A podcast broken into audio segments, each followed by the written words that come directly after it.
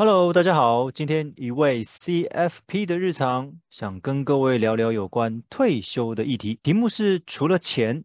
退休生活还有很多事情需要规划，我不知道各位敢不敢去思考退休这件事情。其实我在课堂上面曾经跟学员分享说，退休是除了持续保有呼吸之外，还是有很多事情需要提早做准备的。当然，我相信很多人会被退休金的规划被限制住，我也相信大多数的上班族都有的希望能够提早退休的梦想。那之所以会这么想，或许是工作倦怠使然。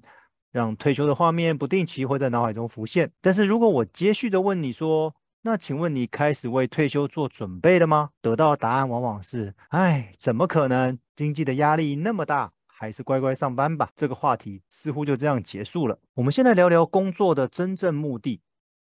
我想很多人的直觉答案都是，当然是赚钱喽。工作的目的不就是赚钱吗？没错。赚钱的确是工作的目的，这是一个很直觉也很合理的答案。不过，其实这个只能算是表层的答案，因为你赚到的钱之后，如何规划又如何安排，或许才是我们该好好思考的。所以我说，工作的真正目的应该是不工作。工作毕竟只是个过程，它也只是个手段，让我们能够维持生活。但是我们并不是机器人，总是有想休息的时候。说老实话，工作这件事情。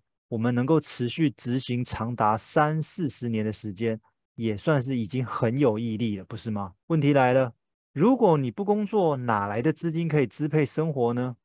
这个就回到目前每个月的薪资收入，我们有没有分配一部分给未来那一位不工作的你？如果有的话，不工作这件事情才有可能实现。如果没有办法透过投资理财的安排，让未来的你能够持续有收入，甚至能够透过被动收入来代替劳力收入，那你可能要确认一下你自己是不是一个机器人。所以，其实不工作这件事情所能实现的时间点，并没有一个标准的年龄，可能比一般人提早到四十几岁就不用工作，也可能跟大多数的人差不多，在六十多岁的时候才能从职场退下来。当然了，也因为要准备从职场离开的资金这件事情。并不是那么的容易，因为每一个人的财务状况、每个人的家庭背景都不太一样，所以大部分才会把这一切推迟到退休。我也知道这件事情并不容易，但是从职场离开却是我们每一个人都一定会遇到的人生阶段。回到一开始的标题，除了钱，退休生活还有其他要安排的吗？当然，我们在前面说了，退休后并不是什么事都不用做，还是要有所安排。不然如何称得上是生活呢？各位回想一下哦，以前我们在念书的时候，学校会安排每天的课程，我们只要依照课表的时间到教室，就可以学习到相关的课程知识。再回想一下，我们在工作的时候，主管会交办各项事务，定定各项工作目标。让我们可以努力依循着主管的要求而陆续达成。问题是退休后呢？没有任何人会告诉我们在起床之后要做什么。退休之后的每分每秒都要你自行安排才行。在退休初期的无所事事，或许是我们过去的梦寐以求得以实现。但是如果过了一段时间的无所事事，就有可能成了索然无味，开始进而会感到焦虑、恐慌。还有还有，在工作期间。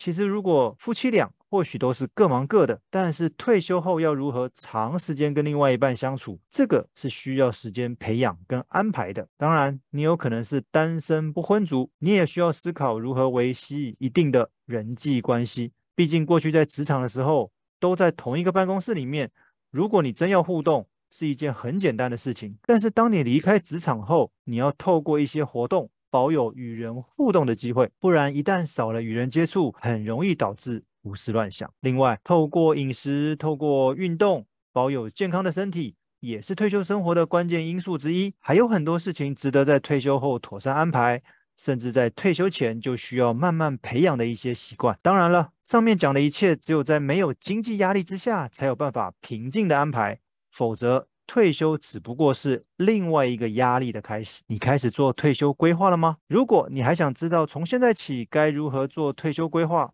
欢迎报名十月一号我们的财经读书会退休圆梦班。希望有机会在实体的课程上面见到各位。今天分享到这里，拜拜。